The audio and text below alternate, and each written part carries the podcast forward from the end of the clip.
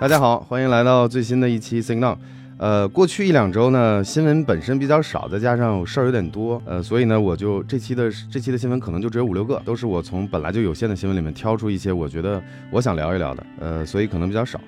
那一起看一下第一个新闻啊，Facebook 展示反向直通 VR 研究新成果，可透过头戴显示器显示人眼。我刚看到这个标题的时候，我还以为指的是就是通过一个摄像头。把这个头头戴式显示器里面我们的这个眼睛和面部，然后通过外面的显示器显示出来。后来我发现，我仔细看了一下这篇文章，特别有意思的一个点在于，他们本来开始确实是尝试了这个方案，就比如说，甚至还在这个内圈加了一圈 LED 用来补光，因为你戴上头显之后，你的里面就是黑的嘛，你这个再再厉害的摄像头，在这种这种基本没有光的情况下，基本上没办法正确曝光的。后来我发现，他们其实这个研究人员试了很多方案。呃，包括我刚才说的那种，加了一圈补光灯，然后然后把里面照亮。但是可以可以预想到，我们作为用户是很难受的，因为本身我们 V 用 VR 这个头显本来要的就是一个沉浸感，这个头戴式显示里面全打亮了，它是很破坏沉浸感的。所以后来我发现，他们其实是通过另一种方式，就是把这一张图像，你的脸的图像，结合它的这个 3D 算法，实际上是渲染出来你的脸就是被盖住的这个地方，实际上是渲染出来的，包括眼动。可能是读取了你的眼珠呃上下左右的这个移动的这个数据，然后还是通过渲染的方式渲染出来的。然后我就想，我觉得这个这个做法很奇怪，我说何必去研究这种技术？后来那个这个新闻我就点进去看了一下，我发现挺有意思的。这个有一个日裔的研究员叫。马自达，这这个项目是他在进行推进的，因为像 Facebook 这种这种呃 VR 的这种 lab 里面，他们会有一些新技术的一些探索，就有点像 Google X 实验室一样，很多大公司都会有这样相应的技术的探索。最开始他提交给他的老板，就是这个部门的负责人，叫这个 Michael Abrish 的时候，这个本来是大家觉得这个是一个就是 novelty，他原原词用的是 novelty，就觉得这个东西是有点噱头的意思，但是后来呢？呃，我觉得特别有意思的点在于，这个老大，这个部门老大，他去说我们鼓励各种各样的创新。然后你不知道，就是这个，也许这个技术研究之后可能会有哪些应用场景。后来我觉得有道理，所以我看到他们这个 Facebook 这几年就一直在研究这种新奇好玩的东西，还包括约翰卡马克大神。他们还在研究这个，在 VR 里面，就是让你看到的图像实际上跟真实的景物一样，它是有景深的。就比如说你在屏幕上对焦一个物体近处的物体，然后你你不对焦的部分在屏幕上就给你虚掉，就是更加你模拟真实环境。像这种比较有意思的这种创新呢，确实是这种实验室的这种研究人员在在努力的。那我就想，为什么他们一定要把这个就被盖住的部分把眼睛露出来，让其他人看到？你在戴 VR 头显的时候，别人能看到你的眼睛，相当于看穿。后来我后来看了这篇文章之后，他们在讲，就是如果说我戴了 VR 头显，我跟别人交流的时候，别人会觉得很奇怪。我觉得也也确实是有应用场景的。所以呢，我这条新闻我感兴趣的点就在于，我觉得作为研究，尤其是这种这种在这种研究的 lab 里面负责的这些人，他们得特别的去怎么支持这些新的想法、新的创意的研究，可能会有将来才会有一些应用。可能他支持了这个研究之后，研究出成果之后，发现可能体验确实会很好，或者说有相应的这个应用。我觉得这种鼓励创新的精神是是是让我挺触动的。就刚开始我看到这新闻，我觉得很傻，这个功能谁会用？后来我看完新闻之后，我就改变这个想法。正好也跟大家聊一下，像 Oculus 还就是 Facebook 他们的这种呃这种 VR lab 里面，他们会以在研究各种各样好玩的东西。然后有机会我们以后。专门讲 VR 的时候跟大家聊聊得更深一点。第二个新闻呢是苹果正在为 iCloud 引入新的这个儿童安全功能，包括利用到设备上的机器学习，扫描上传到 iCloud 的这个照片，并且与国家失踪和受剥削儿童这个中心资料这个已知儿童做做做匹配，阻止这种儿童色情的这种东西的传播。这个新闻其实大家前段时间都刷了，我们这个做的有点晚，但是过去大家都知道这个新闻很炸。呃，然后呢，我看到网上有两，大概是有两批论调，一个就是苹果这个东西可能开了个先例，以后的这种苹果一直标榜的我们的隐私啊，我们的这个数据安全，可能就会留了个后门，或者说它已经开了一道口子，大家会很担忧，会不会有这方面的一些顾虑？另一批人呢，就是很相信苹果，就是肯定会做好这个隐私保护，或他们实现的方案实际上是安全的，或者说大家不用过度担心。我是知道两派的这个有两个主流的这个这个。观点之后，我才去研究的这个新闻。我发现，我看完新闻之后，我感感官只有一个，我就直接跟大家说，我觉得苹果是自己作死。就是这种功能，就是包括保护儿童色情，还是还是这种这种东西，是对一个商业公司来说是没有要求的，就是没有任何一个法律或一个组组织去要求像苹果这样的这个这个公司去做这样的事情。苹果呢是完全是自己觉得，哎，我做这么立这么个 flag，我做了这么个事情，可能我的口碑会更好。但是呢，在我看来，他们就是玩脱了，因为这个功能本身苹果是可以不加的，也没有人指责他。但是他加了之后呢，可能就会影响到自己的声誉了。前段时间我还正好看了一个那个 Craig，就是苹果的这个高级副总裁 Craig Federici 的一个采访，然后呢，采访里面他各种解释，说我们的算法分成好多部分，本地负责一部分，云端负责一部分，然后我们并不是会真的去看你的照片，而是会在在机器上去用这种哈希值去做对比。他举了好多方法，想让大家理解，其实苹果并不是想偷窥你的隐私，或者没有开这么一个先例，就是破坏掉他以前的这些隐私的承诺的这种先例。但是实际上后来，采访人员就问了一句话，就说如果，呃，你们的这个自动系统探测到了，比如说通过哈希值对比，发现这个用户上不管是上传还是传播了超过一定阈值数量的这个包括儿童色情的这些照片之后会怎么办呢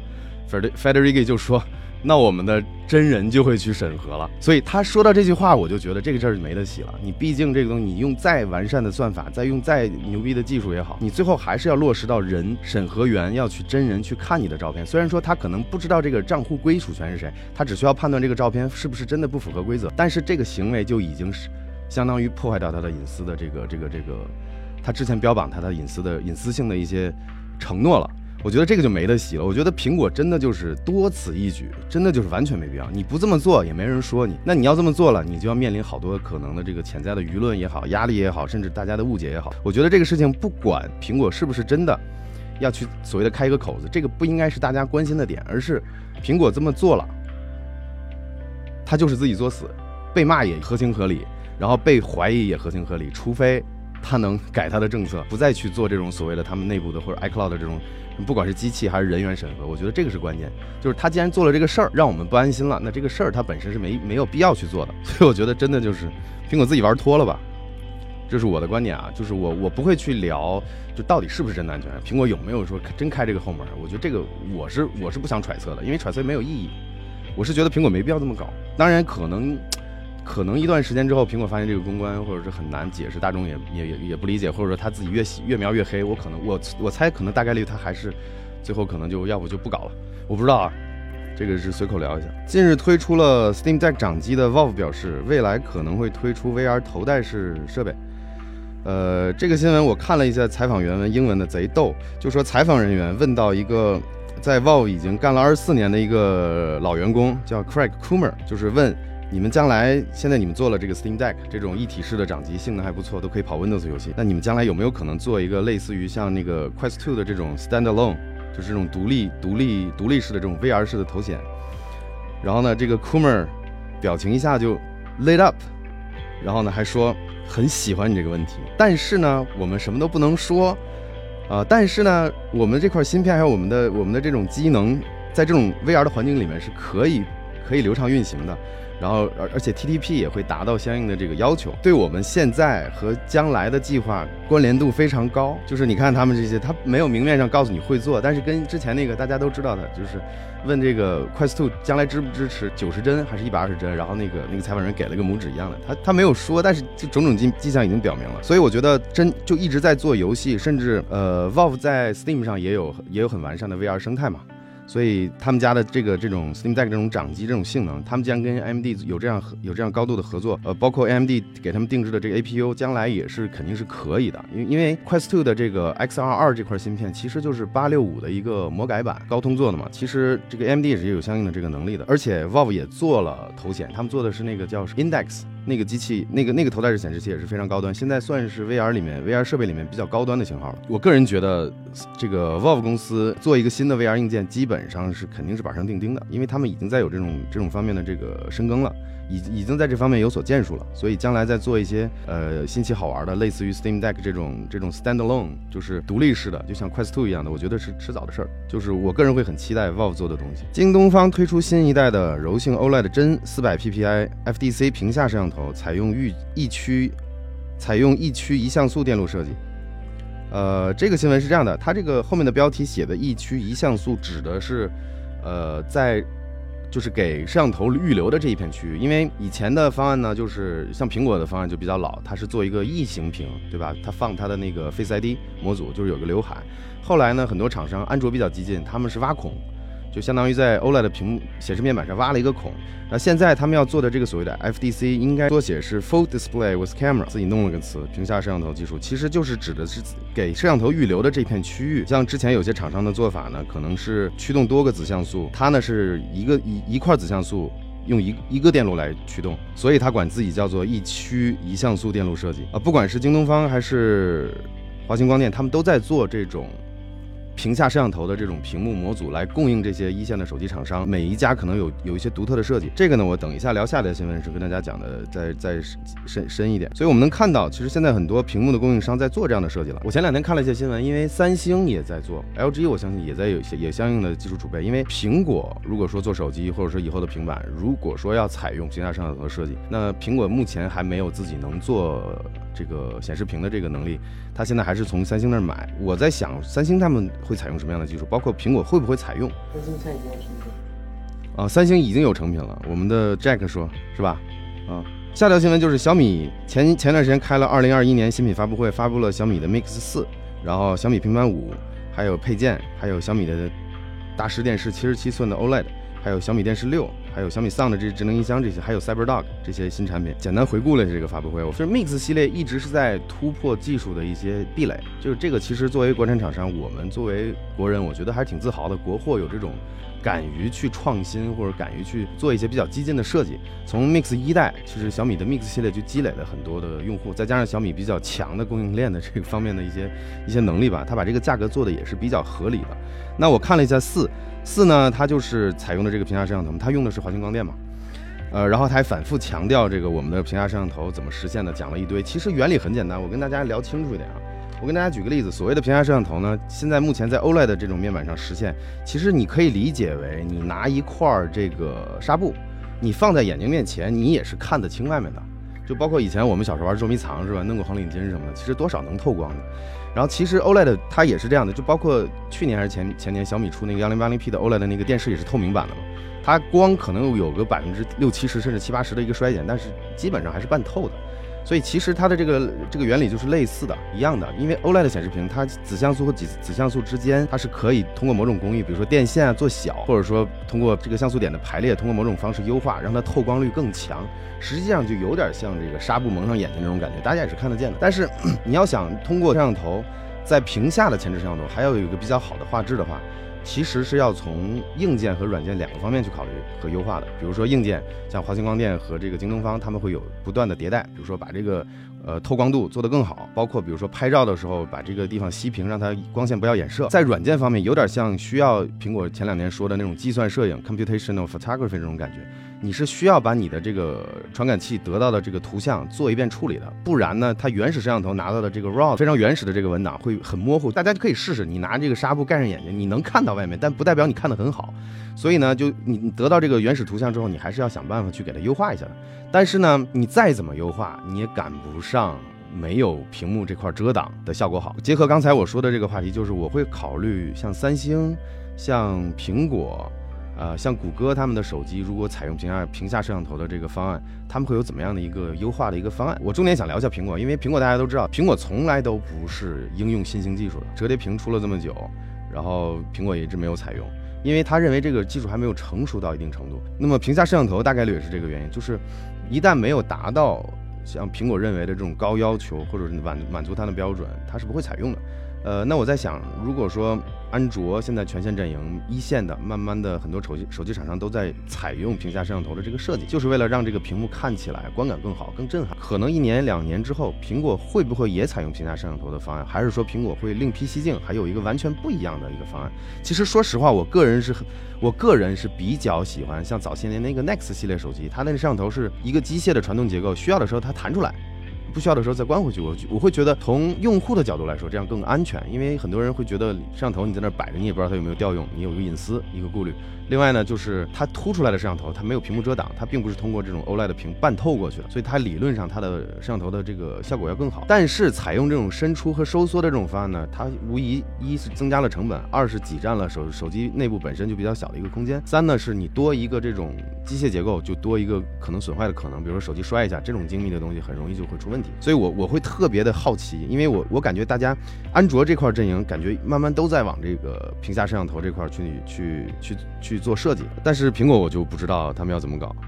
呃，我觉得这个还挺期待的。然后我们聊聊完这个 Mix，我就想说一下我整个我对小米发布会的这个观感。其实小米一向就是把产品做到一个还算及格、还算不错的一个程度，但是呢又不给你很多呃真的需要或者完善的功能，总总感觉就是给你个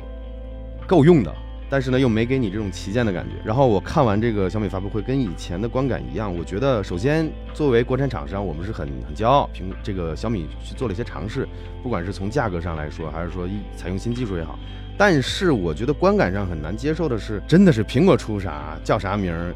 小米就出啥叫啥名儿，就是名字都不改。这个也太不好看了，我觉得小米是有相应的技术能力，包括我看发布会上他们说他们做这个屏下摄像头这个方案的时候，还是做什么方案的时候，说雷总给了一个亿去研发，他们搞了一段时间没搞出来，然后雷总又给了一个亿，怎么怎么样？其实他们是有 R&D 的这个投入的，但是为什么在公关和这个产品命名还产品线这块一定要去学？这么一学就感觉整个人的观感就觉得很 low。明明你可以做到还不错的一个，有一些创新，有一些点，你完全可以自己大大方方的去按照你的思路去。引领市场，因为你如果追赶，永远是模仿，你永远慢人一步。你什么时候才能做到领先别人一步呢？所以，我整个发布会的观感，我就觉得有点难受。就是一方面觉得国产的厂商有一些新的东西，有一些新的技术上的一些突破，或者说设计上的一些一些很很亮眼的地方。但另一方面，他们不争气的感觉，就是用这个取这个名字，感觉完全就是在抄，知道吧？就是，这是我纯个人的。想法啊，但是我又理解，像苹果这样的巨头呢，需要赶超它是需要一定的原始积累也好，需要一定的这个技术储备也好，那肯定是有一个赶超的过程，追赶的过程。但是我希望这个过程做的咱磊落一点，或者说做的大气一点，这这就是我的想法。但是我又理解，一定就是我们，呃，我们国产厂商在某些地方赶上之后，肯定会有一个超的一个一个一一个结果，这是一定的，这个是时间问题。但是我是希望把这个过程做得漂亮一点，这是这是我的想法。OK，那我们发布会，小米发布会，我也我是跳着看的，就是因为它它发布的大多数东西我是没有太大的兴趣的，所以这个这个新闻就过。SIGGRAPH 二零二一上，NVIDIA 透露今年四月发布的这个显卡发布会进入虚拟空间之后，黄仁勋就是老黄和他的厨房并不是实拍，而是使用这个 Omniverse 平台制作，也就是利用到他们自己的这个显卡，包括自己他们的显示技术，然后去。整个场景和人物都是虚构出来的，给给老黄采采了一个样，就是采了一个样，相当于是渲染出来整个场景。呃，然后呢，过了这么久才公布，就说，哎，你们再去回顾当时的这个发布会，其实不是真的，都是我们虚拟出来。一方面，我个人是感慨，我说现在的这个这个 AI 技术还有 CG 技术已经达到这么成熟了。另一方面，我是觉得，喂，这个挺有意思的，他们敢去这么玩，然后玩，相当于是玩布了个局吧。我觉得还挺有创意，因为他们本身做显卡的嘛，老黄。然后另一方面，我会觉得啊，如果说当时不是不是不是直播的发布会，因为我们自己也直播，直播的话，它码率会有会有一定的限制，然后呢，它的分辨率、清晰度都会有一定的限制。我在想，如果当时是录播，我们会不会看出问题来？也许现在还没有强悍到这种程度，就是真的以假乱真。所以呢，他们采用了这种直播的方式，这样反正清晰度也没那么高，大家也都看不出来。那事实证明，确实没人看出来，直到他公布嘛。所以我觉得。如果说当时他们这个原始的这个视频不采用直播的这种发布会的这种形式，而是直接做成视频发出来，大家能不能看出来？我还是挺挺有意思。当然我没有去深究这个事儿，有没有相关的相关人士在看这个发布会的时候，当时就觉得这个图像有点怪怪的。我还没有做这方面的调查，我只是看到这个新闻，我觉得挺有意思，跟大家聊一下。然后今天总共一共有六个新闻，我就是最近我感兴趣的，我想聊一下的。我们最近借着电商业务起来呢，我们上了两个新品，一个是动动版。呃，给大家看一下，然后一个就是 Key 创的键盘，那这两个产品呢，我认为是相比我们以前的那个联科技主题的衣服和抱枕，会更适合，是是带有数码科技属性的。然后这两家厂商也非常合作，都给我们很配合的做了定制和联名款。啊，以后遇到这样的产品，类似我我们自己都在用的，或者说我们特别认可的产品，我们也会想办法成为厂商的渠道，我们也会帮厂商去去推广推广好产品，然后给大家一个实惠的价格。所以今年我们电商不仅要做起来，而且我们可能要做成我们很重要的一块业务。呃，如果有需求的朋友，大家可以考虑去淘宝上支持我们一波。然后这个会是我们团队很重要的一个收入构成，先感谢谢大家。然后这期 Signal 差不多就到就到这里，呃，我们呃依然不能保证一星期一定有一条，但我们会尽力按照这个目标做。可能一两个月之后，呃，我们尽量会一周固定的时间出 Signal 这这种科技类新闻这个系列视频，然后先跟大家告知一下。行，那我们今天就聊差差不多就聊这么多，好吧？感谢大家，我们下期视频再见。